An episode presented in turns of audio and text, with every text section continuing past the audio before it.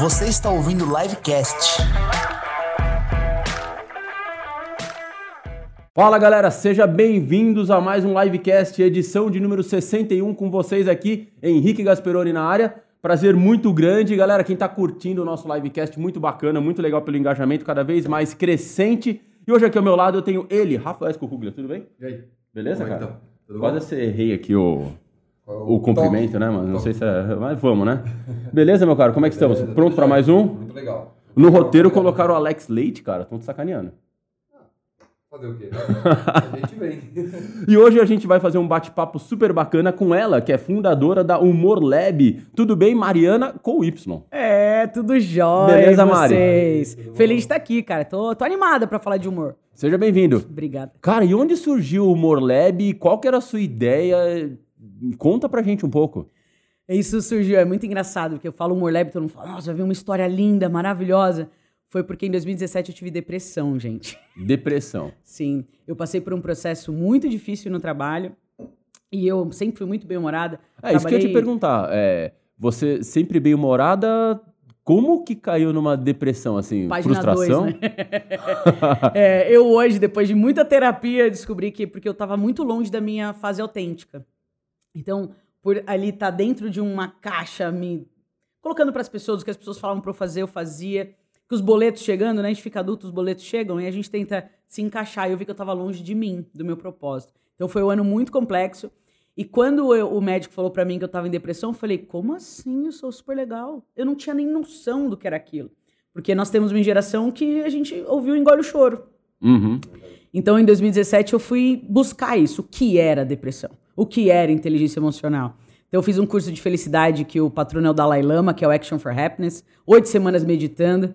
E eu lembro que eu falava, mãe, isso não é pra mim não, cara. O povo tá muito luzenha aqui. Isso aqui né? não vai me curar não, mãe, pelo amor de Deus.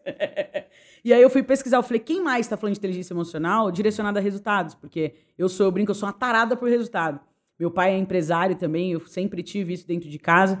E eu vi que o Google tinha um curso de inteligência emocional, fui lá pro Vale do Silício, falei, encontrei. O Google tem um curso de... Chama Search Inside Yourself. É uma analogia de buscar a si mesmo. E é o curso mais procurado pelos colaboradores do Google. Uau, que E legal. aí eu falei, cara, eu preciso falar disso. E aí quando eu vi no Brasil, quem falava de inteligência emocional era um pessoal que, cara, você olha no olho do colega, é aquele, é aquele ar mais dramático. Eu falei, isso não combina comigo. Uhum. Eu quero levar a zoeira, eu quero levar a brincadeira. Então a Amor Lab nasceu por uma dor. E aí eu fui encontrar a, a medicina e vi que a medicina estava dentro de mim, que era esse bom humor, que era a leveza. Então ela nasceu para eu espalhar esse bom humor dentro dos lugares que não imaginam que precisam de bom humor, que são as empresas, né? Muitas vezes as pessoas falam, Mari, você tem que ser sério. Então a minha frase é dá para falar sério sem ser sério. Então a Amor Lab ela nasceu para provar que dá pra gente falar sério, dá pra gente falar de inteligência emocional, dá pra gente falar de comunicação, sem ser sério. Dá pra gente falar se divertindo. Então essa foi a, o nascimento da Amor Lab. Ela é muito novinha, tem três anos só. Ah, que legal. Mas você sabe que é, a gente. Bom, diferente de vocês que tá, de você que tá novinha com 3 anos, a gente já tá com a live. Esse ano a gente completa 19, Uau, cara. cara. Sabe? 19 anos é muito louco, né? parabéns, parabéns. E eu tava lembrando no começo, né, quando a gente. É, é lógico que a gente não tinha o termo. Não existia esse termo startup, não existia esse termo. Cara, era fazer alguma coisa para pagar os boletos, na verdade. era o único objetivo, Sim, era sim. simplesmente esse. Eu acho que até um pouco meio que sair de casa era o objetivo, sabe? Porque também minha mãe não aguentava mais que eu ficasse em casa. Por mais que naquela época a gente trabalhava via ICQ. Mas. CQ, olha. É, a Entregamos gente a, idade aqui porque tinha- você falou e eu reconheci. não tinha, depois veio MSN, não sei o que, mas na época a gente não, não existia, sei lá, software de mensagem e tal. Mas é, eu acho muito doido isso, porque desde o começo, uma das coisas que a gente sempre teve é sempre gostar do trabalho, sabe? A gente sempre gostou do que faz, sempre gostou de estar com as pessoas que estão ao nosso redor, né? E eu tive a sorte de estar com os meus melhores amigos no trabalho. Então a gente se divertia muito fazendo, e isso a Isso é gente tem nesse bom. clima até hoje. Sabe, a gente chega aqui, brinca, dá risada, conta as piadas que a gente gosta tal. E é muito engraçado como eu vejo muita gente que vem de outras empresas, quando chega aqui dentro, olha o nossa, sei lá, as festas que a gente faz, quando tem festa junina, quando tem festa, sei lá, das crianças tal, festa fantasia que vira uma bagunça, assim, eles olham, cara, que clima, todo mundo tal. é, é assim mesmo. Eu falo, é, a gente pode ser a gente mesmo, né? E tentar libertar o nosso potencial nas funções, né? Na, naquilo que a gente exerce de melhor. E, e tentar ir, é, seguir o caminho do que a gente mais gosta. Mas é difícil as pessoas entenderem isso, porque eu acho que elas vão se perdendo ao longo da, da carreira, vai ficando meio burocrático o negócio, Tem uma, lá. tem uma pesquisa que comprova isso, que chama Humor Cliff, que é tipo esse penhasco do humor, né? É, tem uma, uma aula em Stanford que chama Humor Business. E aí eles comprovaram que depois dos 23 anos a gente para de rir. A gente fica mais sério depois dos 23. E a gente volta, é uma curva absurda, assim. A gente volta a rir depois dos 70 anos. Nossa. E aí eu tava discutindo isso com os meus alunos dentro das empresas. Por que, que a gente para de ir aos 23? Porque chegam os boletos. E o que, que a gente tem como regra? A gente tem que, a empresa tem que ser sério. Porque se você não for sério, você não vai conquistar nada. Então, se ali nos 23 você for muito divertido, as pessoas não vão te dar moral. Uhum. Perde Fala, não. credibilidade. Perde credibilidade. E aí eu falei, cara, eu preciso investigar mais isso. E aí tem um livro que chama Shakti, que ela comprova, né? que Quando a gente é muito racional, na parte frontal aqui do, do cérebro, a gente não dá espaço para felicidade. Então, enquanto você está racionalizando demais, não dá, não, não cabe, né? No cérebro não funciona. Só que a gente usou isso errado, né? Porque ao longo dos anos, dentro das empresas, as pessoas mais racionais, mais inteligentes, elas de fato são mais tristes. Então, eu que sou engraçado, eu não quero parecer burro. Então, eu tenho que fingir que eu sou sério para as pessoas me darem credibilidade.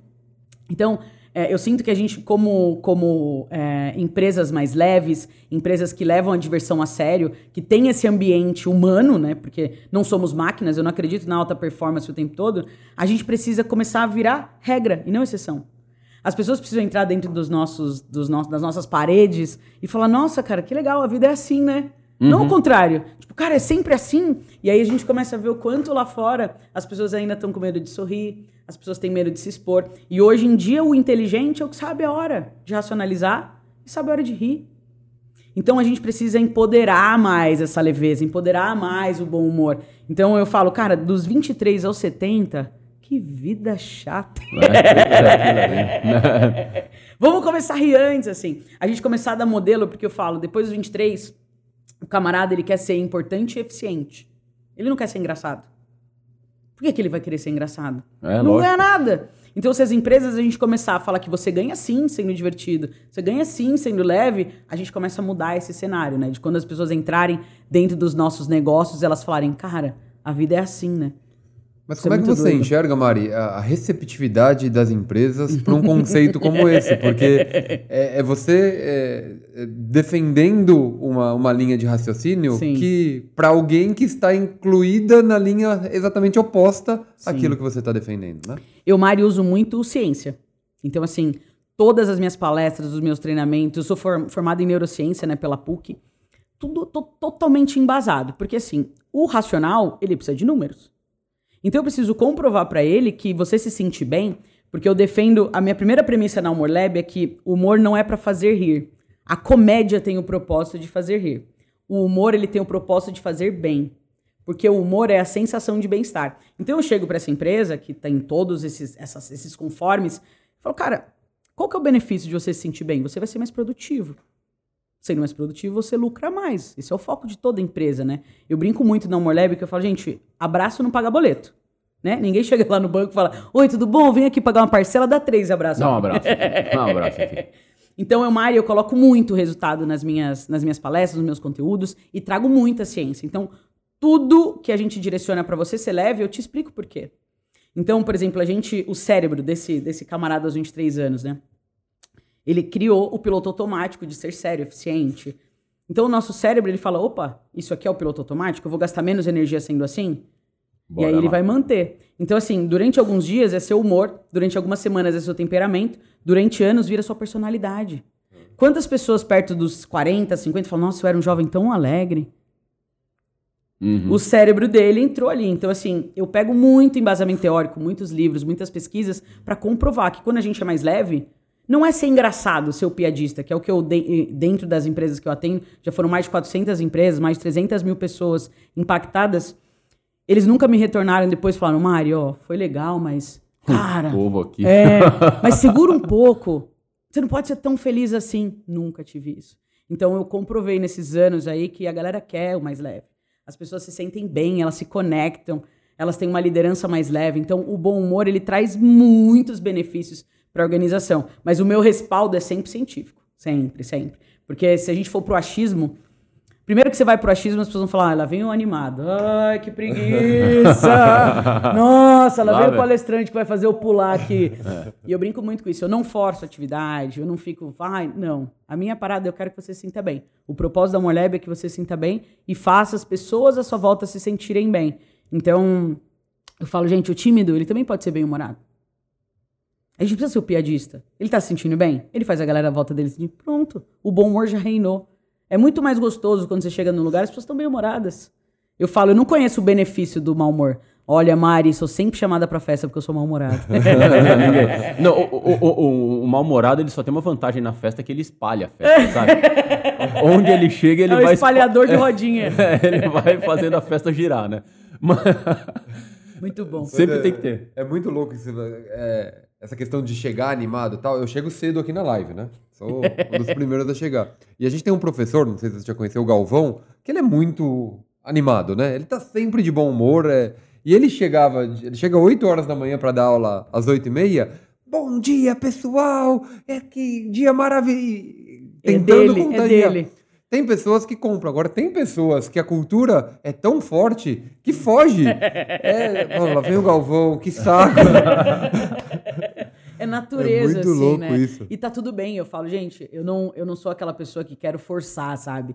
Eu falo, cara, você tem que se sentir bem. Então, por exemplo, esse cara que não gosta do animado, tá bom também. É porque Ele não tá- é comédia É e humor. isso. Eu gostei desse É conceito. isso. Comédia é pra fazer rir. Então, assim, eu, Mari, pra entender humor, eu virei comediante stand-up seis meses. Fiz um curso de seis meses. Eu preciso viver isso. Fui, roteirizei um texto, me apresentei em vários palcos em São Paulo.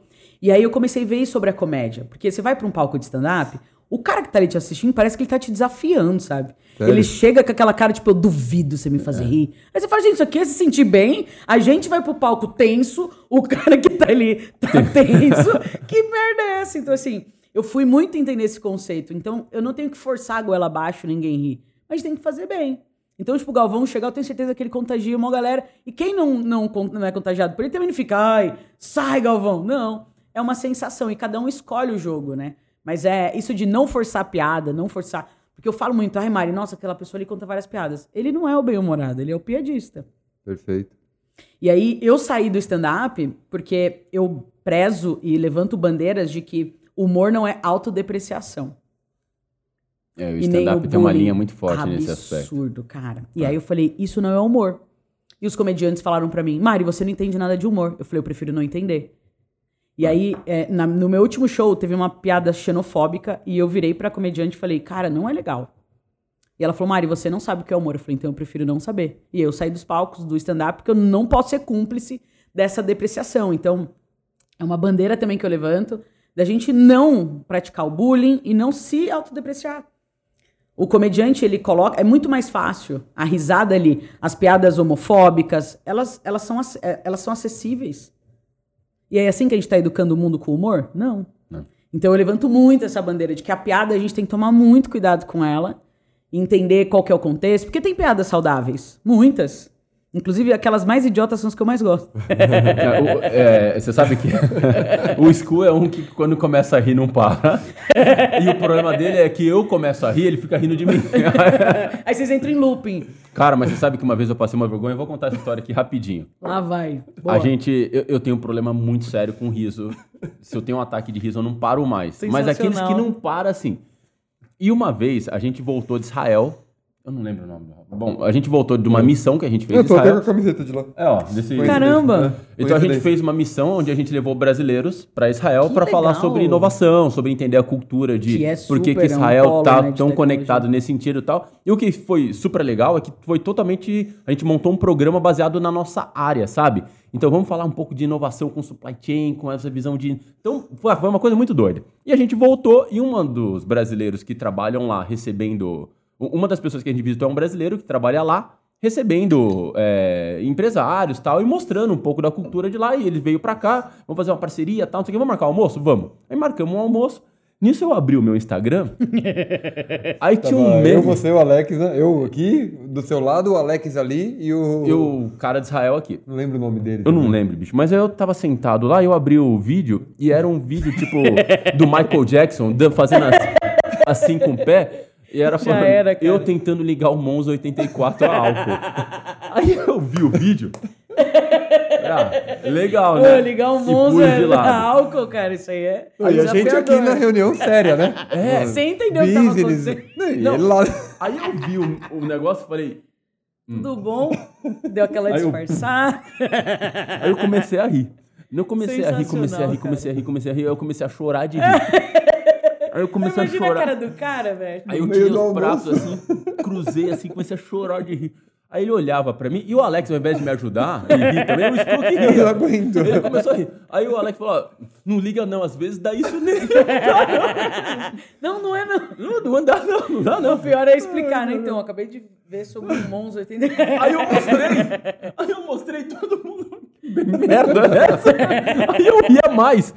Então, Sensacional. Putz, então, sabe, eu sou desses que eu tenho que tomar muito cuidado aqui, se eu, dependendo do que eu... Se ligar e entra em looping. Ah, eu desando, sabe? Eu Mas olha que beleza. Devia ser assim. A gente, eu falo, a gente tem que normalizar isso, né? Eu falo que dentro das empresas, a pessoa que é grosseira, as pessoas têm medo dela. Então, nossa, eu nem vou falar com ele, porque, nossa, ele é muito grosso. E ele vai ganhando espaço. Porque as pessoas têm medo dele, ele vai ganhando espaço. Ganhando espaço. Aí o cara que tem a risada em looping, risada de porquinho, faz no meio da reunião, não- ele perde espaço. Fala, não, você não pode aqui, isso aqui é sério. Tá errado, a gente precisa dar espaço pra risada em looping, a gente precisa... Eu tenho uma camiseta que tá escrito pessoa que ri alto. Que dependendo de onde eu vou, já aviso, né? Já chego, ó, ó, eu vou atrapalhar tudo aqui, a minha risada Não, eu é também sou alta. desse. Porque tem que avisar. Isso tem que ser normal, isso É. tem que ser a regra, não a exceção. É. Então a gente tem que falar, cara, que delícia uma reunião de negócios que você pode virar e falar, cara, tô rindo aqui porque tô vendo como que liga o Monza 84. é isso, sabe? Então, mas eu acho muito louco, porque é, com o passar do tempo, eu me lembro que quando a gente começou, sei lá, 19 anos atrás, tinha uma pegada de. Puta, a gente tem que usar um dress code, cara. Nós somos muito Sim, moleque. Então, se a sim. gente não for na reunião de gravata, não vai passar credibilidade. Sim. Ah, se a gente é, não tiver aqui, sabe, mais ou menos organizado, a galera vai vir aqui de qualquer jeito. E aí vai vir com qualquer roupa. E aí, se a gente receber uma visita. Como cara, que vão imaginar? Como é que vão imaginar da gente? Nós somos sérios, vão achar que o nosso curso não tem credibilidade e tal. Mas um, e aí, depois de um tempo, eu acho que no, no- no começo tinha, a gente tinha essas regras, todas E depois que a gente foi ainda, quebrando. Acho que tem, tem. E tem. quando a gente foi quebrando, acho que a grande briga foi, galera, a gente tem que ter o nosso lugar do espaço, a gente não pode arregar, É isso. sabe? É não Não arregar. pode ser cúmplice. Não pode ser, não é porque, sei lá, o banco XPTO vai vir nos visitar, ou vai vir o, o, o pessoal da contabilidade aqui, que quando eles vêm, parece um ZTs andando aqui. Abraço, todo mundo, pessoal. Todo da mundo toma banho. Eles chegam aqui todo de gravatinhas e tal. eu- Um abraço, pessoal, a gente adora vocês, mas... Eles, pa- sabe, é, é muito Sim. estranho assim, né? Porque quando eles entram aqui, falam, olha, quem que são esses aí que estão... Mas a gente... é, Cada um tem a sua personalidade, tem É. a sua estampa, assim, a sua identidade. Não tem o certo e não tem errado. É, mas eu acho que A o... gente não pode perder a nossa. O grande ponto é não arregar, sabe? Porque assim, faz, encontre seu lugar no, no planetinha que você se sinta confortável, goste, se sinta à vontade e aumente, eh, aumente a sua exposição nesse lugar. Sim. Sabe, é isso que eu tento fazer, sabe? O que, o que, que você gosta? Cara, eu adoro bater papo, adoro receber pessoas, eu adoro ouvir histórias, então eu vou fazer isso mais vezes. Sim. Vamos fazer um podcast, que aí eu consigo fazer toda semana. hein? Então, é tentar exponenciar o que você mais gosta, sabe? Sim. No ambiente corporativo, sabe, existe um negócio da cultura corporativa muito forte, onde você acaba pegando, ah, não, o propósito é esse, esse, então vamos todo mundo nesse propósito aqui e tal. Encaixota todo mundo. É, né? Cê- perde, a gente perde a, a inovação nesse É, processo. E aí, quando a gente pega as startups, nas startups a gente está acostumado com bagunça, desorganização, não tem processos, não tem plano de carreira, não tem plano de não sei o que, vocês têm plano de Eu sei como que é isso, que eu, sei- eu tô no terceiro ano de empresa. Então, Estamos você tem- começando a ver isso agora. Plano de sobreviver, de pivotar, de ver o que dá certo, o que não Sim, dá. totalmente, E totalmente. grande parte do que você faz dá errado. Sim. Né? Porque você para pra pensar, poxa, a Mari com Y, eu sei que é uma pessoa super inteligente. "Ah, mas no final das contas, não é um. ninguém é um gênio absoluto Não. e a maioria das coisas deu errado. E a Não. gente aprende, testa, Sim. erra e vai. Só que aí eu ia te perguntar, quando você trabalha com esse número gigante de empresas que você citou, você deve ter pego empresas de tudo que é perfil. Todas. Desde aquelas multinacionais onde todo mundo tá lá, poxa, com um propósito muito bem definido, todo mundo sabe qual é a missão e tal, até as startups Sim. que os caras não sabem se mês que vem vai ter dinheiro para comprar outro computador, porque o Sim, quebrou e sim, tal. sim, sim. Como é que você vê a diferença entre esse mundo startups, pequenas empresas, empreendedores e o mundo grandes empresas, é, grandes negócios? Grandes negócios. negócios importantes. Cara, é muito doido, assim, porque eu realmente. E, e é engraçado, quando eu criei a Amor Lab, eu falei, nossa, eu vou só atender empresa fã, né? Só o pessoal mais descolado. Mentira! Quem me contrata são os grandes bancos, são pessoas- eu atendo muita empresa de tecnologia. Hoje, metade, dos unicórnios, a gente atendeu metade da lista já. É, e eu sinto que é- o que acontece, as empresas mais sérias, digamos assim, essas de, de têm um propósito muito claro, o processo enrijece, né? Então, o que, que acontece? É isso que você estava falando de, de- da gente ser a gente, perde a autenticidade. Então, assim, o meu pitch é o mesmo. Porque o meu pitch vai, seja você, alinhado com onde você quer chegar. Isso que você falou de da gente usar camiseta, tipo, pô, eu tenho uma roupa, gente. Quando eu sou mestre de cerimônias de eventos, eu mandei fazer um macaquinho com capa. E no primeiro evento que eu fui, eu falei, gente, eu quero que subir no palco e as pessoas falarem que merda é essa que tá acontecendo Mas aqui. Diabo, rapaz. E aí, de fato, aconteceu, as pessoas ficaram bem assustadas. Eu subi no palco e falei: vocês estão querendo alguém mais normal, né? Uma roupinha mais clean. Que, que aconteceu? A gente chama atenção. Então, assim, a gente que tem esse movimento mais fã, a gente precisa chamar atenção. O que, que sustenta a gente nesse lugar de ser um formador de opinião? Os nossos resultados. Então, independente se a empresa é grande ou ela está começando, eu, eu valido muito isso de seja você. E se está desconfortável, sai daí questiona ela sendo grande ou ela sendo pequena. Então, eu valido muito. E o que deixa o cara ali, porque hoje muita gente fala, Mari, como que você ganha espaço, né? Porque no começo, gente, você imagina, hoje tenho três anos, já atendi muitas empresas. Mas no começo não era ninguém, né? Tipo, quem é você na fila do pão? Sem, as, sem a autoridade, sem as patentes, que hoje eu sou TEDx Speaker, tenho dois livros publicados, um dele é best-seller. É muito fácil colocar a Mari dentro de um grande negócio. No começo, eu tinha que ter os meus stakeholders internos. O cara é parecido comigo, ele acredita naquilo e ele coloca. Ele até investia, né? Ele até investiu. Ele falava, não, vamos lá, bicho, eu vamos ver nasci qual é que é. de um grande cliente, né? Eu, eu, Mari, eu tinha uma outra consultoria com bem careta, assim, dois sócios, eles são incríveis, mas, cara, pra você ter uma noção, o logo era preto e branco, assim, sabe? Era bem classudo. E a gente tava dentro do iFood e a Mari, que, meu, eu falo que é minha madrinha, ela falou, Mari, você não abre sua consultoria? Sabe o que eu falei pra ela? Você tem merda na cabeça, mãe? Você tá Como doida? assim? Ela falou, Mari, quando você entra aqui, a galera quer você. Quando você entra aqui, a zoeira é o que conecta a galera. Eu falei, opa. Então, o que eu percebi? No fundo, no fundo, o cara da empresa grande ou da startup, todo mundo é humano.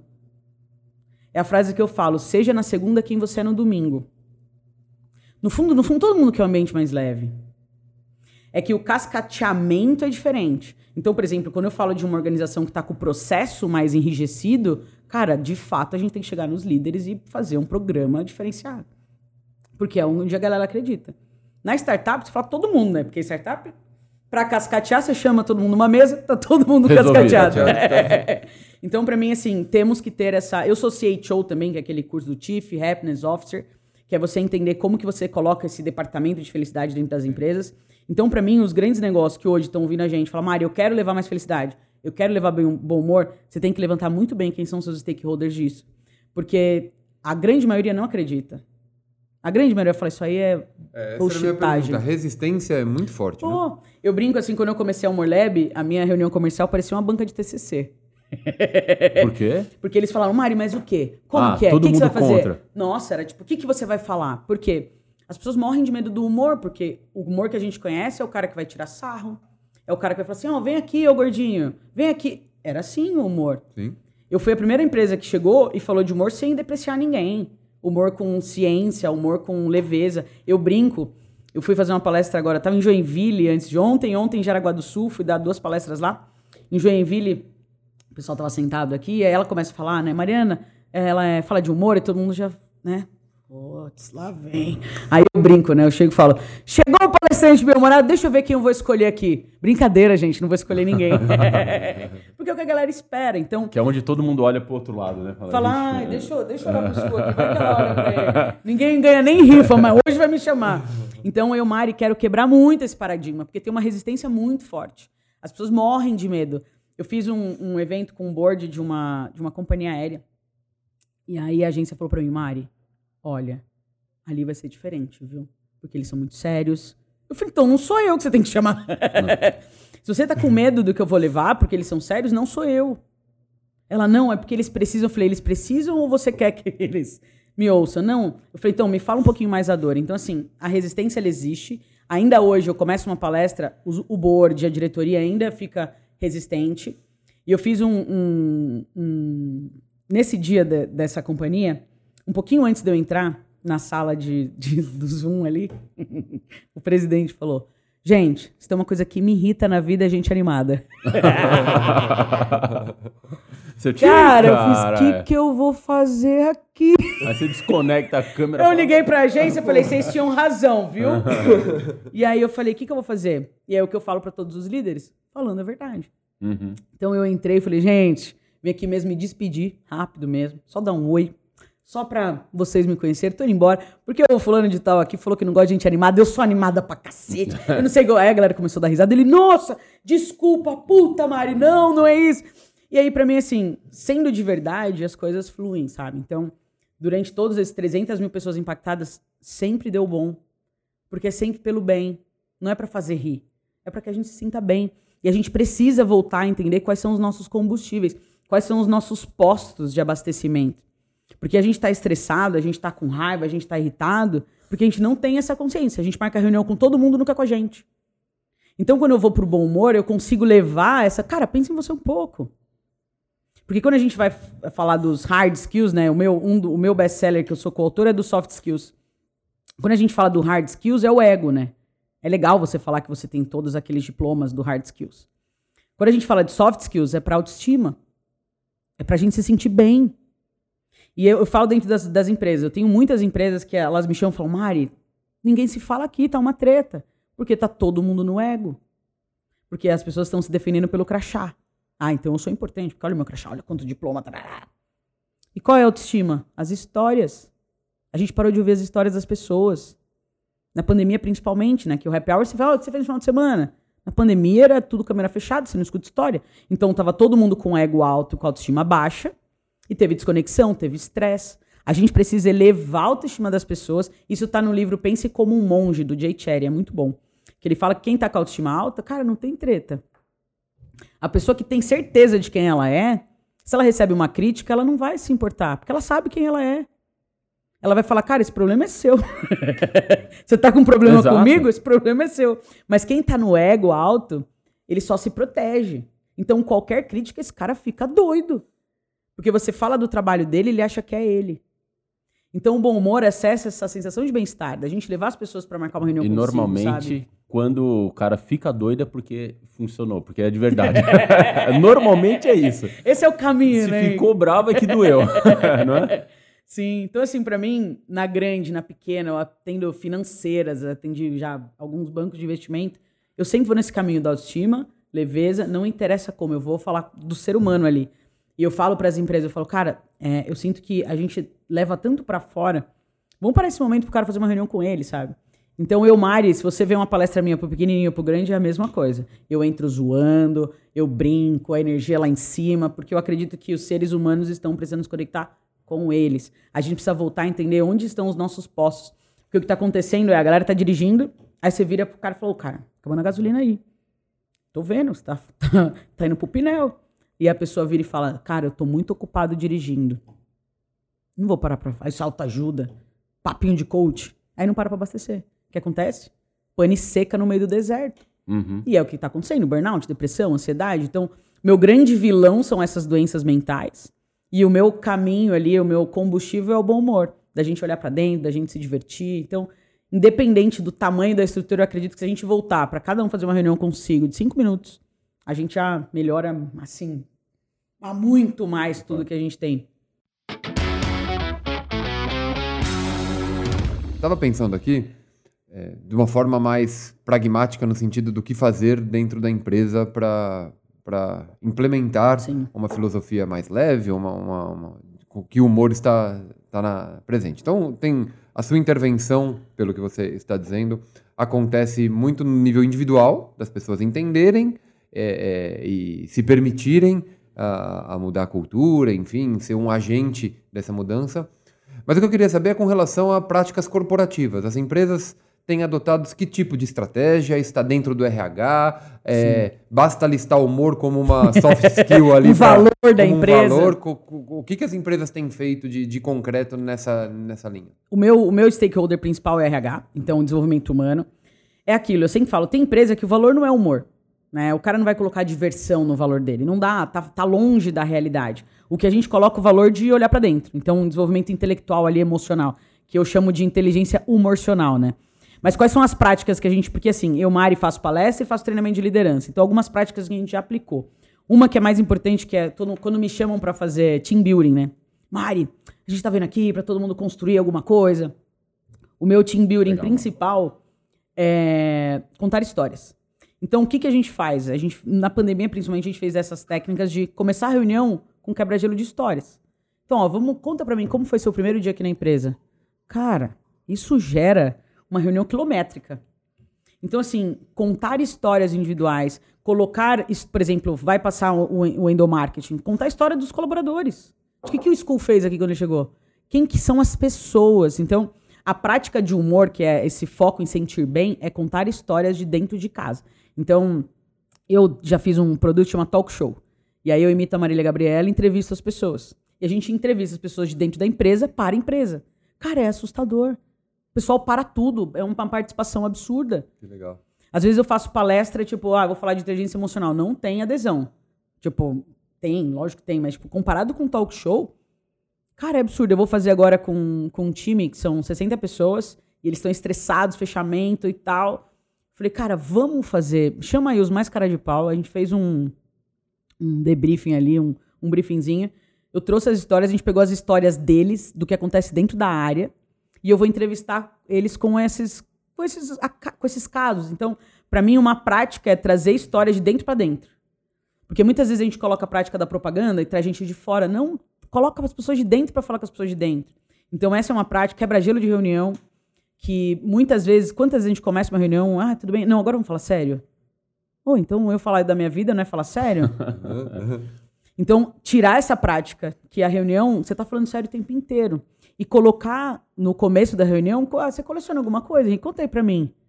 Trazer, então, eu capacito os líderes, a gente faz isso primeiro, o primeiro cascateamento RH, depois a gente coloca isso para a liderança, então, porque a liderança é o exemplo. Se o líder está ali perguntando da minha vida pessoal, cara, é muito mais tranquilo. Então, a prática mesmo é envolver histórias, envolver, é, como que eu posso dizer, o que, que aquele cara tá fazendo. Ele não é só o crachá. O que, que tem atrás do crachá? E é muito doido, porque eu falo isso pro, no- na- nas minhas reuniões com o RH. Eu falo, cara, qualquer festa que você vai, você vai numa reunião de negócio. Oi, tudo bem? O que, que você faz? Oi, tudo bem? Quem é você? A gente parou de falar da gente, sabe? Então, pra mim, a prática é tão simples, sabe? As coisas. Às vezes as pessoas falam, ô Mari, você tem uma metodologia. Eu falo, cara, minha metodologia são pessoas. É ouvir. A gente tem muito curso de oratória, mas não tem discutatória. Então, a gente vê é, formando grandes oradores e escutadores. Quantas vezes a gente, meu, não, não consegue ouvir? Então, são essas É práticas. simples, mas não é simples, né? Porque Uhum. nós estamos nessa tentativa Essa e nessa. avalanche, né? nesse- ne- não, nós interno, eh, internamente aqui na live, depois que entrou a pandemia, happy hour virtu- virtual, uma série de práticas para tentar manter o nível de relacionamento das pessoas, mas nunca pensamos numa linha Simples. como essa, entendeu? Que é simples, mas não é, É assim. É isso. simples porque É. tem ali toda a sua bagagem para chegar nessa simplicidade. É igual aquele do Picasso, né? Que a menina falou, ó, desenha, me desenha. Ele fez um risco, com a caneta em alguns minutos. Aí ele falou, ah, é tantos mil, sei lá, na época, né? E ela fala, nossa, mas vai me cobrar tudo isso? Você fez em um minuto. Ele falou, cara, mas é uma vida pra eu fazer em um minuto. Então é, é essa complexidade de muitas coisas que eu entendi que tá ali. Porque o que acontece? Eu senti durante fazendo essa capacitação, e antes também, que eu já fui do mercado corporativo, é chique você ter um método complexo. É muito chique você colocar nomes complexos. Isso, isso vende. E eu falo, né? Eu tenho alguns mento- mentorados individuais de negócios. Eu falo, isso vende? Vende. Lógico que vende. Mas isso que eu quero pro mundo? É minha missão de vida? Não, eu quero simplificar. Eu, Mari, assim, a minha, minha grande chama é levar essa inteligência emocional pro povo. Então, no meu Instagram, 8 horas da manhã, eu tenho a live que chama Amanhã pra Cima. Semana eu tô em viagem, não consegui fazer. Mas eu falo de inteligência emocional de um jeito simples. Então, eu acho que dentro da empresa, quais são as grandes dores? É comunicação, é tipo fato, assim. Saiu agora a pesquisa da, da McKinsey sobre isso. É comunicação. E como que a gente volta a se comunicar? Saindo do screen, porque, cara, inevitável o screen to screen derrubou muito a nossa conexão, porque nós somos animais que precisam de contato. Então isso já trouxe mais cortisol pra gente, já trouxe muita coisa. Mas o que a gente puder fazer off-screen e aí do cara com ele mesmo, ele com a família, cara, a gente vai levar muito a sensação de bem-estar. Então o simples é tornar o combustível mais humano, sabe? Porque a gente tá querendo às vezes colocar uma metodologia muito doida, que é da hora, e isso eu falo pro RH, tem que tomar cuidado, porque às vezes você tá implementando pro seu ego, porque é muito, é um indicador forte. Olha só a metodologia que eu trouxe da gringa e lá fora tá todo mundo fazendo. Mas qual que é? Tá funcionando mesmo esse negócio? As pessoas estão se relacionando? Como que elas estão se sentindo? Então, é, eu sinto que tem que ter muito peito para você colocar coisas simples que façam as pessoas se relacionar. E essa é a minha treta, né? É tipo, eu falo, conta comigo que a gente vai lutar até o fim. Nossa, mas eu, eu, eu fico pensando e realmente deve ser. É, é muito doido, porque. é, sendo aqui um. é, advogado do diabo aqui, fazendo. é, Gosto disso, Tacando Henrique. pedra. Porque uma coisa que eu sinto é que, assim, de fato, com a pandemia, quando você falou screen to screen, de fato, né? Uhum. É, uma coisa eu estar aqui com a Mari, e se eu quiser, pra mim, pelo menos, te dar um feedback É frente a mais frente, fácil. é mais fácil. Que eu falo, Mari, puta, adoro você. Mas, bicho, olha o que você fez, cacete. Não pisa. Agora, você tá na tela Na ali. tela, cara. A pessoa tá do outro lado. Eu tô aqui, de repente, sei lá. O vizinho chegou, minha cachorrinha tá latindo, o outro tá aqui no meio, não sei o que, ó, feedback. Você não Momento. tem o contexto, né? Você, E você tem teve- uma fração da. E teve da- que marcar antes, que já gerou uma ansiedade Já marquei a reunião, 15h45, Verdade, feedback. cara, verdade. Feedback importante, eu mandei, né? Aí você vai e tal, e a pessoa tá lá também com a realidade dela. De repente a gente tem que. Não rola esse sincronismo aqui Não. de. Ó, a gente tá no mesmo tom aqui pra gente poder falar, sabe? De uma situação de. Pô, vamos. Mas beleza, nos conectamos aqui. É, E aí que tá. E aí eu vou ter que falar pra pessoa, e ela tá vivendo uma realidade, muitas vezes, de, poxa, tá com problema com a- o marido, com a esposa, com não sei o quê, com a família, e de repente eu tenho que ir lá participar. É muito difícil, sabe? Assim, eu, pelo menos, vou te falar, em casa que eu tenho ainda uma certa estrutura, tenho ali um lugarzinho pra fazer meu escritório, que tem Em silêncio. é, um cantinho legal tal. Já muitas vezes é difícil. Eu fico... Aconteceu um caso, teve uma pessoa que trabalhava aqui na live, que não, não, não vou citar quem é, mas ela pegou e assim, ela estava demorando muito para responder os chamados, né? Então os alunos faziam pergunta, aí eu falei, poxa, tá tá demorando tanto, né?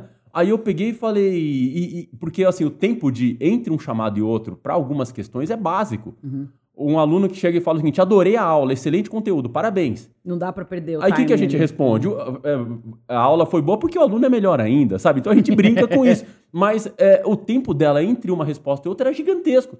Aí a gente foi entender, ah, não, é porque eu demoro muito pra escrever no meu celular e jogar pro computador. Nossa. Aí eu falei, Cara. Como assim escreve no computador? Escreve no... Aí eu falei, ah, não, fui ver, ah, que meu computador tá... Ah, mas como assim? Peraí, não tem um teclado? Ah, não, é que eu trabalho, não tenho mesa, então eu fico na cama e o teclado não funciona Olha direito. Então eu isso, escrevo pro cara. celular no meu WhatsApp, mando pro WhatsApp pra mim mesmo, pra copiar e colar na mensagem. Aí eu falei, sério? Mas, e aí que tá, depois você vai investigar e você começa a entender que, cara, o mundo é, não é... E onde estava a investigação? No contato humano, na é, história. então, aí que tá. E a gente não para pra pensar Não. que essa é a realidade, bicho. No... De muitos. É, Isso que você trouxe, Henrique, é muito legal, porque, gente, é inevitável. Eu, Mari, sou super a favor do screen to screen, isso é fácil, é ágil. Eu não estou falando, nossa, isso tá acabando com Não. o planeta Terra. Eu também E- acho, mas. Só que o que a gente precisa nesse caso, que que eu, o que eu, Mari, falo com, com as empresas, você precisa ter um, um- uma ouvidoria para entender a vida do cara. Porque, assim, para você chegar nesse feedback, se, se você. Porque é aquilo que eu falo. Se você trouxe para ele ferramentas de como que ele se abastece, de como que ele tá bem, de como que ele cuida da vida dele, de que ele tem que marcar uma reunião com ele, de que ele tem que praticar é, o nadismo, que, cara, é o que re- reabastece nossa mente. Esse cara, ele tá pleno. Então, mas é aí que eu acho que as empresas é, podem evoluir muito, sabe? Porque quando você contrata uma pessoa, ainda mais agora, não, contrato 100% remoto. Não quero nem saber onde a pessoa está, não quero nem saber é qualquer lugar. Mas eu acho que o grande ponto é, independente de qualquer coisa, é o momento de vida que essa pessoa está vivendo. É isso. Porque isso é tão difícil, cara. Eu vou falar que, assim, a gente lida muito com os alunos de MBA e tal. E acho que o grande ponto é entender aquele cara tá passando por qual momento na carreira dele. Ele acabou de mudar de posição, ele acabou de mudar de cidade, acabou de nascer o filho dele, tá com algum problema de saúde. É a gente não entende, muitas vezes fala, é um número, sabe? Não é, cara. Teve um caso uma vez que aconteceu de um professor que chegou pra gente e o aluno chegou atrasado no trabalho, entrou no grupo e ele, ó, eu tô nesse grupo. Só que o professor falou: não, você chegou atrasado no grupo, você não participou, eles eram tudo sozinhos, eu não vou te dar nota. Né? E aí eu cheguei e liguei pro professor e liguei pro aluno. O aluno falou, cara, eu tava mudando de cidade, de uma cidade pra outra. Eu entrei correndo, conectei tudo aqui pra Fez entrar na aula. E só que eu cheguei lá já tinha acabado, mas eu participei das últimas aulas. Pergunta pro grupo, sabe? Aí eu falei pra, na nossa empresa não é. Aí eu liguei pro professor e falei, cara, na nossa empresa não é assim. Se você tá num projeto, fazendo alguma coisa, você tem algum problema, você não pôde participar eventualmente de uma reunião ou de outra, vão te tirar do grupo? Vão te, te excluir? Não é por aí, cara. Nós somos pessoas, entende o momento que o cara tá vivendo, sabe? E eu acho que é isso que eu acho É que a gente tem que evoluir muito, sabe? Muito. Nesse sentido de É porque a gente não tem tempo. qual isso, é né? o momento de vida que o cidadão ali tá passando, Que é a mano. história dele. Muito bom. É, eu acho isso. que é nisso. É investir es- esse espaços de tempo na agenda pra esse caso, sabe? Do É. tipo de você ouvir, de você trocar, de você saber. Cara, sensacional o que você trouxe, Henrique, porque eu acho que é, é o que as pessoas sentem falta. A minha, a minha palestra de comunicação, eu começo falando, gente, qual foi se você escreveu uma mensagem, aquele e-mail lindo? Sabe aquele e-mail que você até chama as pessoas e fala, ô, valida aqui comigo. Aí fica aquele grupinho atrás de você, ó, ó. Eu colocaria um espaço ali, sabe? É. Aquele e-mail. Aí você manda. Ufa, mandou. Aí vem a resposta. Tá. Excelente. Ok. É. Tipo, você fala, cara, como assim? Eu coloquei minha vida. E no WhatsApp a gente tem isso o tempo todo. E entra no que você falou: escuta e modelo mental. A gente não sabe, lá do outro lado, se a pessoa parou tudo que ela estava fazendo pra te dar aquele minuto de atenção e o máximo que ela poderia te dedicar o ok. É, é duro, né? A gente não sabe se no repertório mental daquele cidadão, o ok é a maior prova de amor da vida dele. Então, o que pra mim falta é que a gente falou é o simples. É entender que são modelos mentais diferentes, são pessoas que foram criadas de diferente. A gente tá, a gente tá querendo colocar tanta regra nas coisas que a gente tá perdendo a humanidade, tipo, a história de vida. Tipo, tá, o que que é? Que importa? Então, quando você recebe um ok, você tem que falar, putz, que bom que ele me respondeu. Eu faria diferente, mas esse problema já é seu. Então, nesse caso, é, cara, esse cara entrou. Pera, é esse minuto que a gente não tem mais. É esse essa respirada para entender os, todos, todo, tudo que tá em volta daquela, da- daquela, daquele cidadão, daquele CPF. A gente coloca tudo no grupo, encaixota e fala, não, e aí acabou. E aí a gente corta. E é uma coisa que, assim, uma vez cortado ali, por falta de, tipo, ah, eu vou evitar o conflito, vou evitar o conflito, você vai só distanciando. Dentro de uma organização, cara, evitar conflitos assim é absurdo. O Caio Carneiro fala uma frase muito legal, que confronto é diferente de conflito, né? Confronto é quando as pessoas querem chegar em lugares diferentes. E conflito é quando os dois querem chegar num lugar igual. Então, pô, se todo mundo aqui na live tem um propósito igual, cara, é muito bom ter conflito. Porque são ideias. O que acontece? A gente tá criando. é, a gente tá criando teflon pra isso também, né? A gente não quer conflito, porque eu não quero me sentir mal. Eu não quero. Porque a gente não gosta desse desconforto. Fica chato. Só que esse conflito que faz eu entender a sua história. E aí fala, eu prefiro não entender a sua história, eu prefiro não entender o que aconteceu pra evitar. E aí vai só distanciando mais. Esse aluno você poderia perder. Sim. Ele fala, cara, não vou voltar mais. Sim. Fui tratado que nem merda. Sim. Sabe? Então, assim, o que, que falta? Ouvir. Você fala, Mari, mas é muito simples. Mas é... é. Cara, me conta, me conta. Eu quero te ouvir. Eu quero saber o que aconteceu. Você trouxe uma situação que eu acho que é bem importante, que é quando você falou de postos de abastecimento. Sim. Que eu queria trazer isso aqui.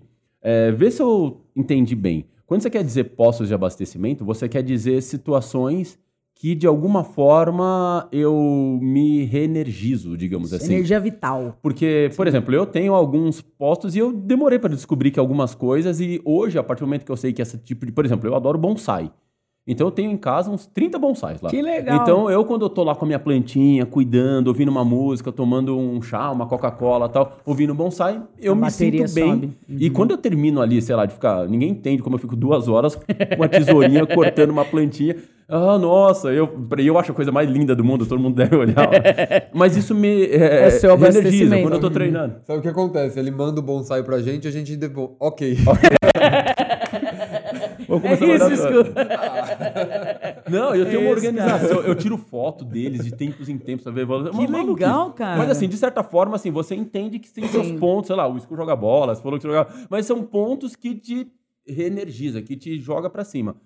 É, vo- Você é uma pessoa que tá se mostrando, poxa, eu sou animado, eu tô lá tal. Mas tem aquele momento que você tá no neutro, né? Sim, sim. E os momentos que baixo- eu também tô bem pra baixo. Não Tá. tem. Esse negócio que tá pra sempre não existe. Não. É, é evidente que Sim, quando você sim. vai dar uma palestra, você, Sim, o meu nível de energia é você diferente. deve puxar a co- as coisas que te energizam, que pode ser eventualmente uma música, Sim. sabe? Te puxar na memória coisas que te jogam pra cima e falar, agora eu vou lá e vou arrebentar. Né? E você traz um. Deve ter estratégias não é, cientificamente para te jogar lá pra cima. Sim. Agora, pra quem tá ouvindo aqui, assim, sabe, que é, como é que você encontra esses postos e como é que eu sei que, poxa, sei lá, olha, a Mari tá no momento que ela precisa se energizar, como é que eu lido com isso na minha deixa equipe? ela ali. É, você olha ali, fala, bom dia, bom dia, por quê, sabe? Então, é, é, fala, explora, um pouco mais esse tema. Sim, na PNL eles chamam isso que você trouxe da energia de âncora. Então você tem uma âncora que te coloca naquele momento de coragem ou de força.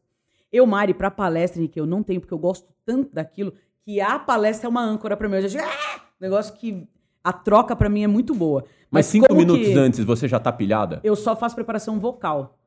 Eu entro quando a primeira troca é o que me energiza. É absurdo, assim. Tanto que quem me vê no palco fala, Mari, você é sempre assim. Eu falo, lógico que não. Se eu fosse assim, eu morria. eu infartar no primeiro dia. Eu tenho preparação vocal e eu fico em silêncio. Antes, pra mim, é o nada. Sabe aquilo do tipo, eu vou com o copo vazio? Sim, sim, eu vou sim. copo totalmente vazio pra palestra, assim. Porque eu até falo com os meus clientes, a minha maior troca é o- é o improviso. Eu gosto muito quando o pessoal participa. Porque eu penso rápido, eu gosto de participar. Então eu tenho esse, esse meu minuto. Mas como que eu cheguei, né? Como que eu encontrei, como que a galera tá ouvindo pode encontrar? É tentativa e erro. Só que a gente só consegue essa tentativa e erro se a gente marcar essa reunião com a gente. Então, nesse livro Shakti, que ela fala de energia vital, ela comprovou que para o nosso corpo físico abastecer de energia vital, ele precisa de movimento. Então, o nosso corpo, se a gente ficar deitado sempre, que, cara, quantas pessoas elas estão trabalhando sentadas, aí elas vão descansar sentadas no sofá e elas dormem.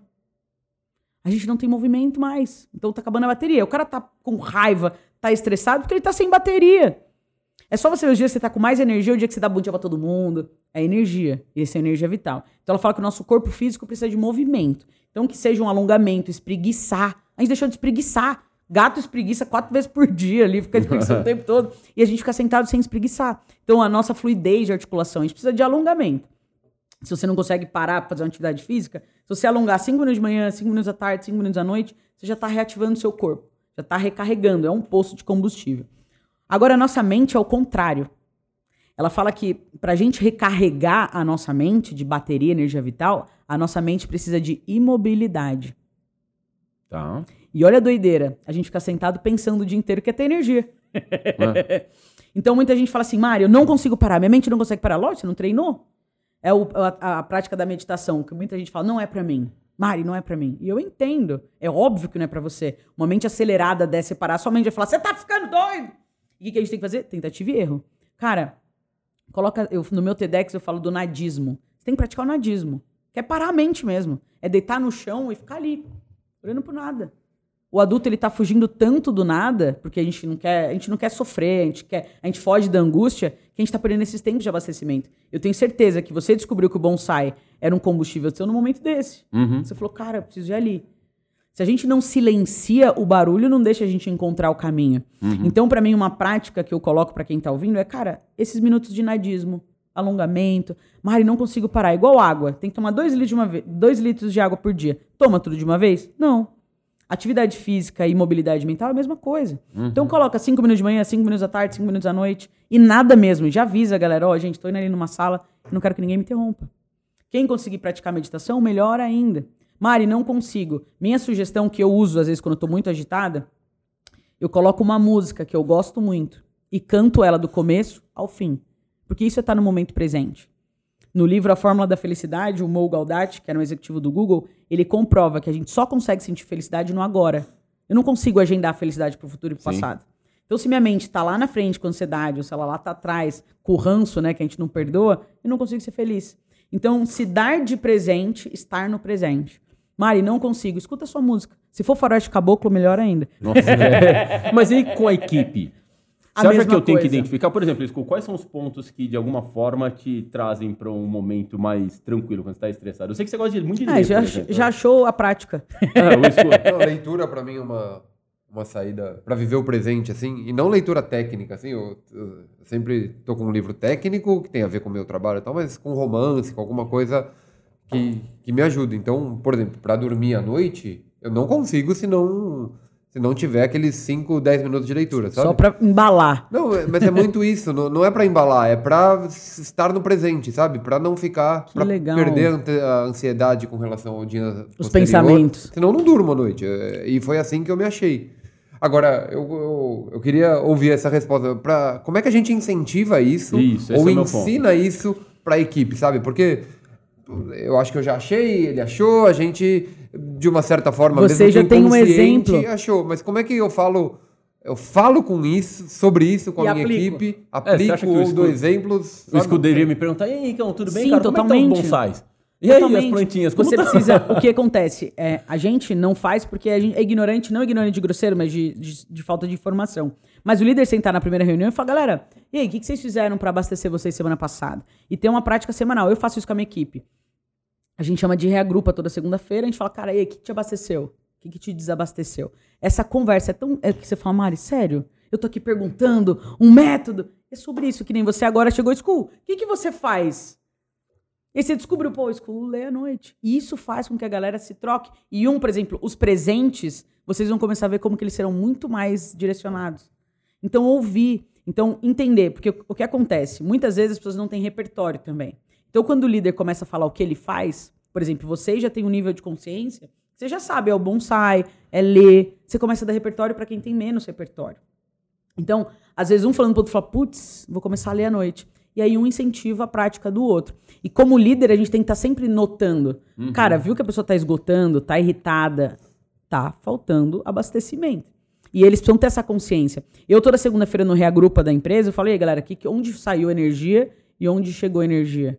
E a gente vai direcionando. Tanto que a gente tem, durante a semana, eu gosto de dar esse exemplo até de prática, tem as reuniões de pendências, eu aprendi isso na mentoria do Walter Longo. Pendências, então a gente fala de tarefas, indicadores, e a gente tem uma reunião que chama tendências, que é só para sair.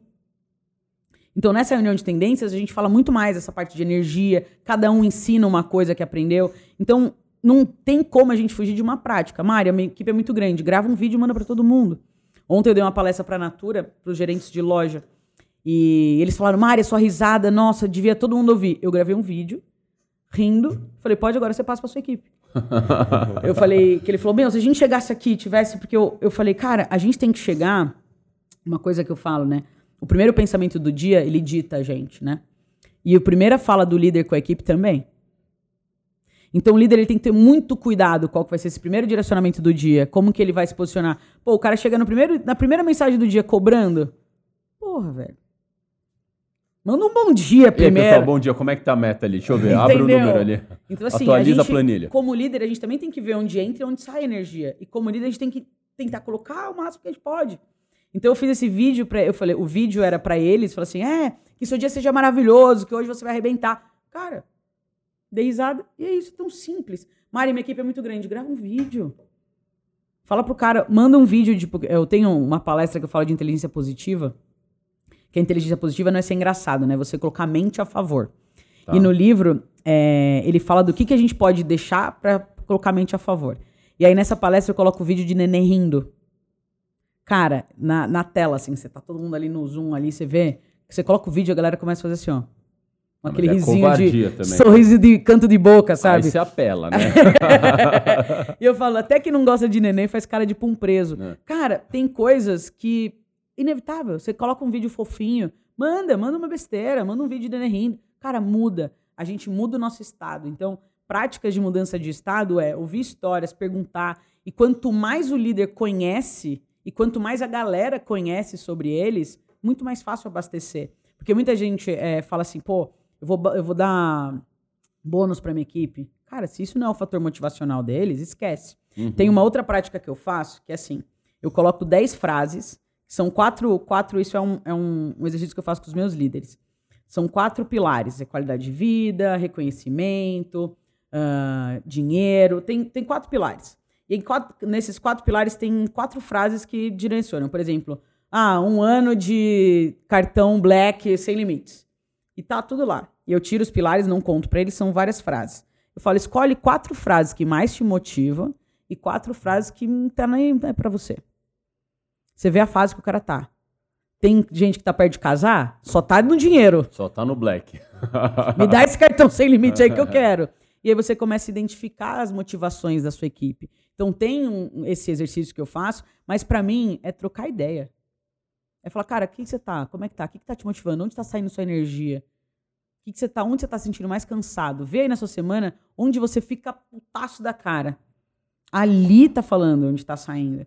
Então, às vezes, tem gente que fala, cara, Mari, eu tô virando noite. Tem. Cara, quantas vezes a gente não tem que se dedicar mais? Você sabe que o cara virou. Dá uma metade. Tipo, eu fiz uma palestra uma vez que eles contrataram duas horas de palestra.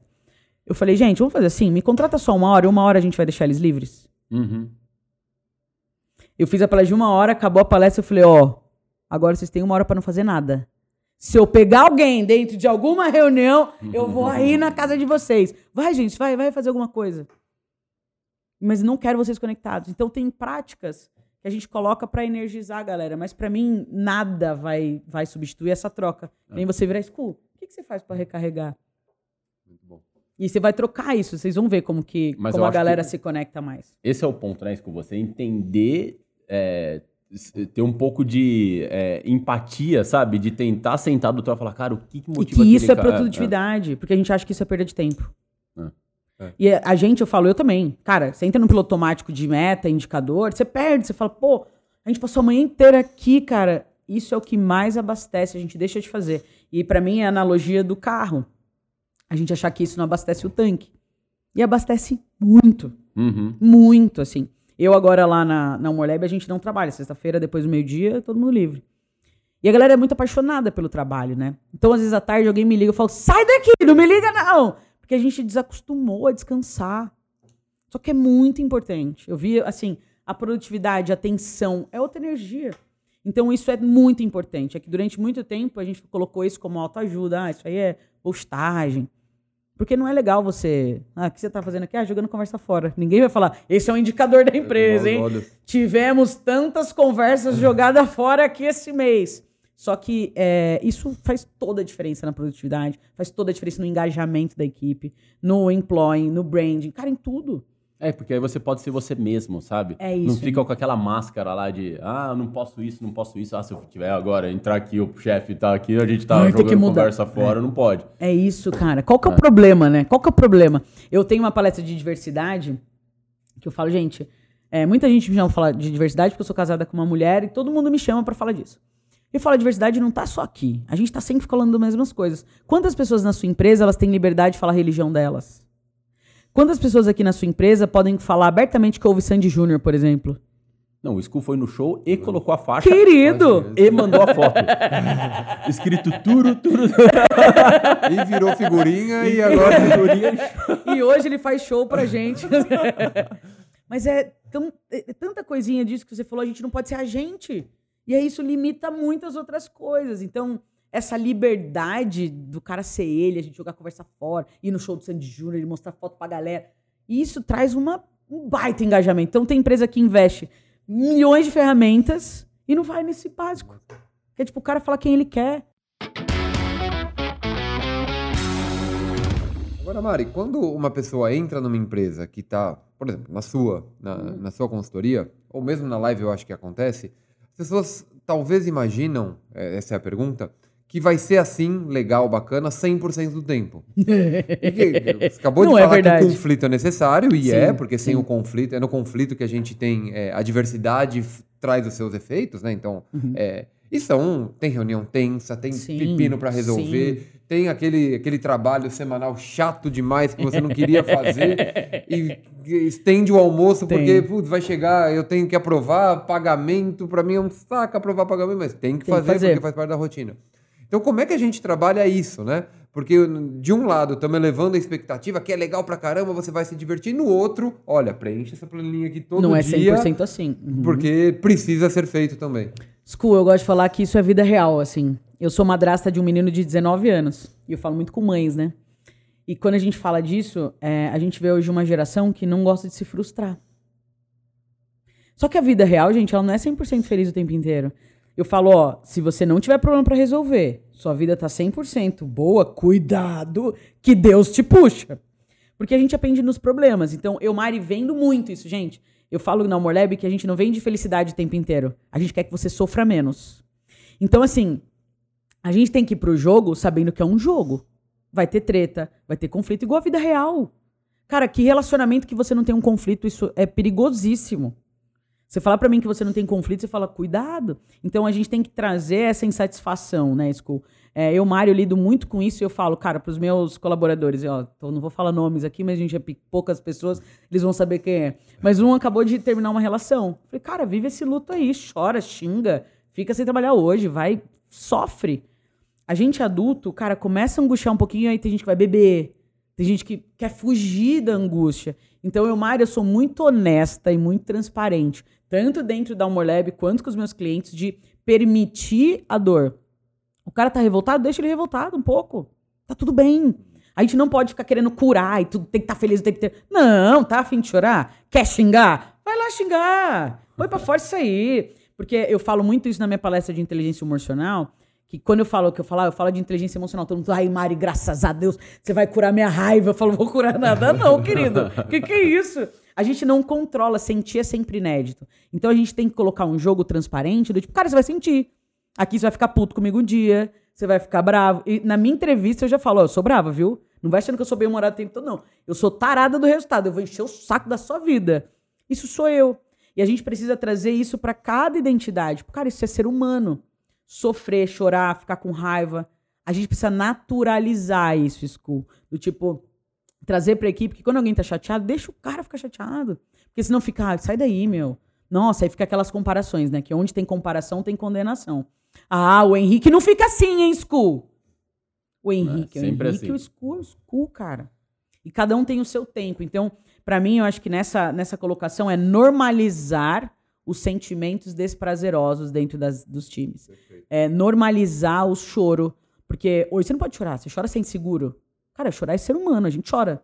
As pessoas julgam. Julgam, tipo, alguém fica puto, alguém tá com o negócio no chão. Nossa, sim, descontrolado. É. Não, ele é um ser humano, ele tá puto. A gente precisa normalizar isso. Então, assim, eu, Mari, falo muito disso. Quanto mais você normalizar, a gente vai ter menos violência. Porque onde é a violência? Onde o cara não tá aguentando mais, ele distribui no outro. Enquanto ele tá distribuindo nele, é aquele autogerenciamento. Por que, que a gente acha normal dentro da empresa um cara xingar alguém, mas o cara não pode chorar? Não faz sentido.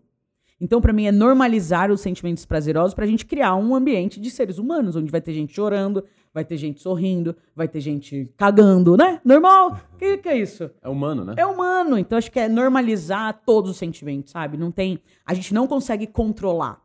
Mas a, gente, a inteligência emocional, o fato é você ter consciência daquilo e direcionar. Putz, tô puto, não vou fazer reunião hoje. Galera, não dá. Não vou entrar em reunião não porque eu vou é... sair atirando pra tudo quanto é lado. Não é a hora do feedback. Não é hora do feedback. Se a gente normalizar isso, a gente vai ter relações muito mais tranquilas. Porque senão a gente tá levando uma galera, o cara tá mal. Ele tá, tipo, chorando por dentro. Cara, você dá um feedback pra ele, você vai se sentir o líder mais. Meu, filho da mãe do mundo. Ainda Fala, mais gente, eu nem falei nada. É, é. Falei nada, o cara tá chorando. É. E aí aquilo te assusta. Então, se você tiver uma transparência de relações, do cara poder falar para você, cara, não tô legal hoje. Porque eu acho que falta isso. As pessoas terem essa coragem de falar que não tá bem. A gente tem um, um, um negócio, tipo, tem tá todo mundo bem, todo mundo engajado, todo mundo feliz. Essa não é a realidade, cara. Na sua equipe, você vai ter gente que não vai estar engajado. Você vai ter gente que vai estar com sono, você vai ter gente que não dormiu bem, você vai ter gente que brigou no relacionamento. A gente precisa normalizar isso, sabe? Porque senão a gente fica naquela. nos personagens do mundo corporativo e não tem engajamento real. Então acho que é normalizar os sentimentos negativos. Viajei aqui, né? Não pode dar microfone pro palestrante, gente, que a pessoa fica aqui sem empolga. Você sabe, Mário, a gente tava falando antes aqui de em off aqui da gravação, eu tava contando que eu corro, né? E você sabe que eu tenho uma coisa, que eu tenho uma técnica. Eu corro já faz uns 6, 7 anos. E quando eu comecei a correr, não tinha esse negócio de tanto podcast e tal. Lá atrás não tinha, mas eu sempre corri com fone de ouvido, mas eu nunca corro ouvindo música. Porque eu amo música. Amo música, adoro. E música mexe. Eu vou fazer uma maratona, então uma maratona dura quatro horas. Então você imagina, como se você subisse numa esteira e ficasse quatro horas correndo. Eu né? nem imagino, Henrique. Então, é muito tempo de ir lá É muito tempo, amassando cara. asfalto. Só que você imagina, é, e uma das coisas que eu sempre falo, que é quando eu tô correndo, eu não posso ter picos de humor e nem cara. picos de é, tristeza. E a música te leva, né? Porque a música me. Assim, digamos que eu coloquei uma música. Essa música me deixa feliz, a próxima mais feliz, a próxima mais feliz. Não tem como chegar uma hora que me de colocar num estado de mais felicidade, né? Então você imagina, você tá em Nova York, em Manhattan, naqueles prédios maravilhosos, oportunidade, aquela rua plana, correndo, só pra você atravessar com aquele povo batendo palma e você ouvindo aquela música, de repente entra uma música que puxa um Não pouquinho pra baixo. Pronto. Já foi o suficiente pra você achar que vai Acabou ficar com prova. cãibra, que vai ficar com dor, que você não sei o que e tal. Sensacional. E se esse humor, se eu tiver um pico muito grande de felicidade, né? A gente fez uma meia maratona semana passada, então a gente correu. Se você Você tiver um pico de felicidade, pico, você fala: Ah, que delícia! Tô correndo! energia. Aí você Gastou corre energia. demais, gasta tudo, daqui a pouco lá na frente você cansa. Ah, gente! Aí, você, "Ai, meu Deus, aí falta ar, dói a barriga e tal. Ou então a mesma coisa, né? Se Que você doideira. fala, bicho, que diabo que eu vim de casa, tava, podia estar lá no hotel, por que, que eu vim aqui correr? Tô todo fudido, tá doendo tudo. Tô com cãibra, tô com. tá tudo doendo, sabe? Sim. Então, você tenta, de alguma forma, ser neutro, o mais neutro possível para Muito bom. controlar o seu é, o seu estresse e saber que naquela dificuldade vai passar, aquela dor vai passar, e quando você estiver feliz também, você vai ter que entender que aquela felicidade Vai também passar. vai passar também. E, eu, e, Sim. e- e foi um exercício que, queira ou não, durante o trabalho, muitas vezes num momento de dificuldade, numa meta muito grande, De vale ali, né? de falar, mano, não vai bater, putz, a gente tá com uma dificuldade, a gente planejou lá na frente, não tá entregando o número, vamos ter que replanejar tudo, vamos ter que mudar a equipe Vida daqui do- pra lá, de lá pra empresário. cá. E aí você chega aqui e você fala, poxa, isso vai passar, É. sabe? Mantenha o foco, sabe? Uhum. Mantenha o seu... Rever a sua estratégia, rever se você tá no caminho certo, mas calma. Sabe, esse momento de dificuldade vai passar. Não e é aquele eterno. momento de você bater o mil por cento da meta, nós somos foda pra caralho. Também então- passa. Também passa. E eu acho que e isso me trouxe muito, sabe? A corrida, o esporte Sim, me trouxe muito esse negócio de falar calma, sabe? Você ali, então, sabe? Legal, vá, se empolga, curta esse momento, mas bonitão, segura a onda aí. Consciência, Henrique, total, assim, é um treino de consciência. Você tá ali no agora o tempo todo. Exato. Cara, né? muito legal. Eu nunca tinha pensado nisso. Exato. E assim, a música, eu sei que a música ela também conecta com os nossos batimentos cardíacos, né? Ah, muito. Então, se você coloca algo que tem o BPM muito alto, seu coração também vai circular mais sangue. Eu nunca tinha parado pra pensar, eu vou escrever sobre isso, hein? Escreva. Tem até uma, uma playlist só com músicas no batimento correto, não É, tem? Uma... é. Que você mantém. Cara, É. muito legal. Tem um livro que chama Picos e Vales, né? Que fala disso. E tem um. Eu assisti um documentário na Netflix, chama Playbook. Não sei se vocês viram, dos Vi. grandes líderes É, genial. Cara, e a técnica do soccer, né? O feminino, uma hora ela fala sobre isso. Ela fala: o cume da montanha, pouca gente chega. Não dá pra morar nele. É. Então, é, é- é a gente entender que não dá pra gente morar na felicidade, cara. A gente vai ter que descer a montanha de novo, a gente vai ver. E é aquilo, né? Na subida da montanha, muita gente vai desistir também. Eu acho que quando a gente fala na vida do empresário, é muito sobre isso, assim. Na subida da montanha, imagina, meu pai é engenheiro, empresário. Eu falei, pai, eu vou abrir uma consultoria que leva bom humor pra dentro das empresas. Ele quase infartou, né? Ele falou, tá "Bom, ficando louco? e 99,9% das pessoas falaram que eu tava doido que não ia dar certo. Então eu subi a montanha sozinha. Então subir a montanha muitas vezes é soli- solitário. Então você tá subindo, você sabe, cara, você tá vendo o cume, vambora. Vai chegar no cume, uma hora a felicidade vem. Mas esse é o ponto. Você não tá vendo. Você só tá subindo sozinha. Só você acredita. Muito bom, cara. Porque bom. se você pegar na sua empresa, chegar agora pra sua equipe, independente do tamanho da equipe, falar, cara, tô com uma ideia. Quero fazer um novo produto, quero ter uma fazer um, vamos dar palestra, vamos dar um tema tal. Só você vai. Sobe, só que você verdade. acredita, só que você Verdade. tem, só você tá enxergando e você nem enxerga direito. Nem Mas sabe, vai. nem sabe, que não tá nem vendo o cume ainda. Mas você faz porque gosta. Você ainda É só tá isso, vendo cara. as Você tem nuvens, assim, energia sabe? É como se isso. fosse uma nuvem, você vai subindo no meio aquele. E você vai, vai, vai, só que E a chega uma- felicidade é isso. em dado momento, um maluco compra a sua ideia, outro vem comprando aqui, daqui a pouco pronto, já tá com o alicerce formado. Eu Muito acredito muito nisso, sabe? Sensacional, adorei isso. Se eu tivesse que pedir pra você, a gente tem uma pergunta que a gente gosta de fazer sempre igual pra todo mundo. Bora. Uma frase de impacto que de alguma forma marcou a sua vida, que você lembra agora, né? Porque são tantas frases por aí, mas se você Cara. pegar uma que de alguma forma te vem à sua mente, assim, marcou a sua carreira e tal. Sorria, depois a gente acha o motivo. Genial. Genial. E é, se você tivesse que lembrar algum conselho que você já recebeu de alguém, assim, que você lembra agora. Cara, o conselho te faz cúmplice. O silêncio te faz cúmplice. Então, se você ficar em silêncio, você não se posicionar, você é cúmplice daquilo. E eu, Mari, não sou cúmplice. Eu, não, eu Mari, durante muito tempo, eu tenho esse meu lado de ser legal e tal. Eu ficava em silêncio pra não evitar o conflito, sabe? Ah, não vou pegar essa treta pra mim. E uma vez eu vi isso de um mentorzaço meu, que é um paizão pra mim. Ele falou: enquanto você não se posicionar, você é cúmplice disso.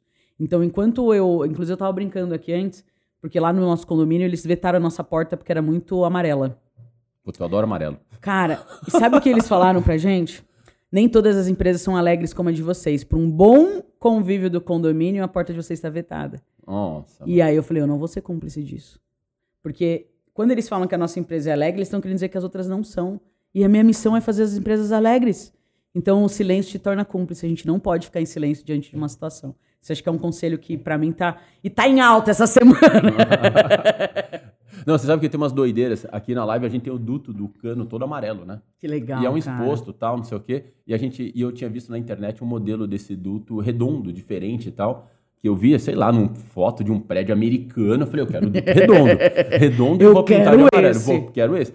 E aí a gente, na hora da negociação do condomínio e tal, falou, não, o duto padrão do prédio, ele é um achatado que ele vai por dentro. Mas, aqui não tem forro? Não, mas é o padrão que vai ter o forro tal. Então esse duto aqui tá fora do padrão tal. Não importa, vamos ter que colocar. A gente vai achar Imagina a encheção de saco pra conseguir o duto. Mas bem, tá aqui o duto. Depois eu te mostro. É, isso me trouxe uma boas novas que minha porta vai ser validada. Eu tô com essa energia. Vai ficar. certo. Não tira.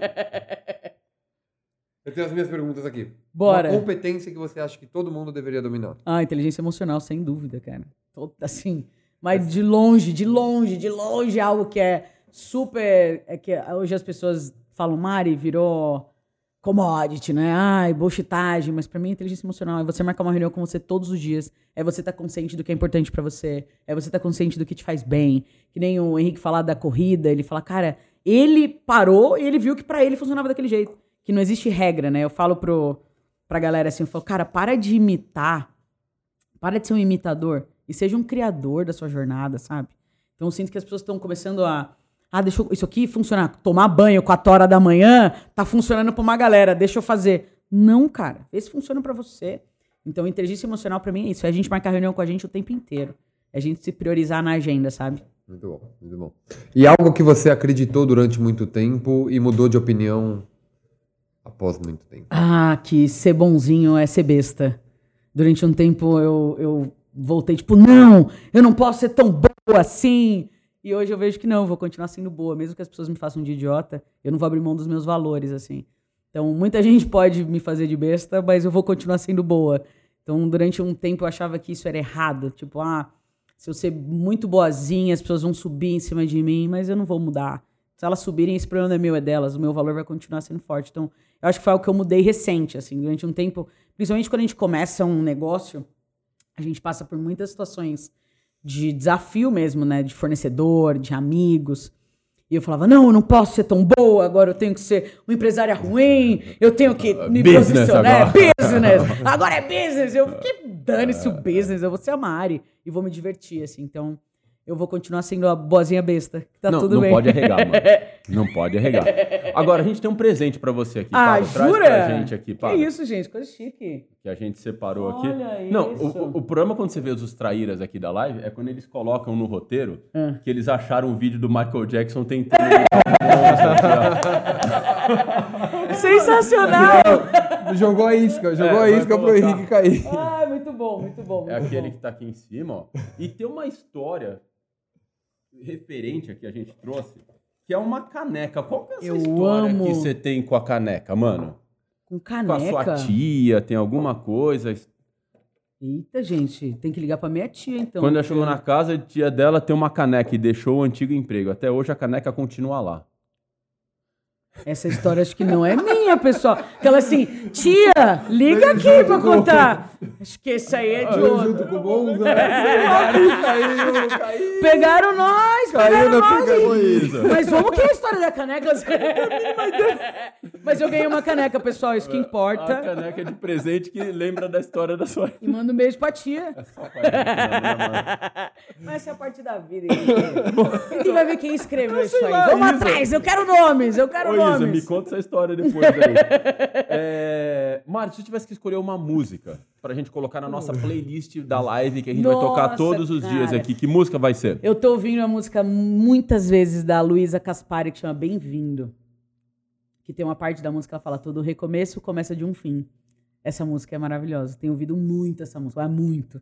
Acho que ela até falou: Ó, gente, a Mari aqui de novo. Que ela deve me Ó, acompanhar lá. Luísa Caspari, bem-vinda. A música mais ouvida dela aqui. Então eu vou colocar no É. playlist da live aqui. Essa música é incrível, cara. Show, vou adicionar aqui no nosso playlist. Azul. Ô, Mari, conta pra gente, quem quiser bater um papo com você, você vai, professora nossa no nosso Professora curso da gente. Sim, sim. liderança feminina, super Sim, bacana. Falei com a galera, foi muito legal a aula. É, eu, Mari, meu, minhas redes sociais todas, você colocar Marina com Y, com Y, você vai me achar. LinkedIn, YouTube, Instagram. Da Humor Lab, que é a minha consultoria, é Humor Lab oficial no Instagram. A gente fala de como que a gente leva bom humor para as equipes, como que a gente leva bom humor. Então, palestra, treinamento, tá tudo lá no Humor Lab. E de manhã, 8 horas da manhã no meu Instagram, eu tenho manhã para cima, que é pra gente começar o dia com energia onde? Lá em cima. Lá no- Vai deixar todos os links aqui embaixo, né? Vamos deixar o link aqui na descrição, Show, Mari. De show, verdade, show. obrigado pelo bate-papo. De Eu que verdade agradeço, mesmo. cara. Foi. Muito bom. Cara, a gente já tá aqui, já passou, já estouramos o tempo pra variar. né? Brigadão, Mari, pelo que bate-papo. Galera que cara. curtiu nós aqui, deixa Obrigado, aquele Mari. like, ativa tudo que tem que fazer lá, sininho, É, like. compartilha, Se é é, estrelinha aí. pra quem é estrela e vamos que vamos. Beleza? Galerinha, muito obrigado, Valeu, um gente. abraço, até a próxima. Valeu!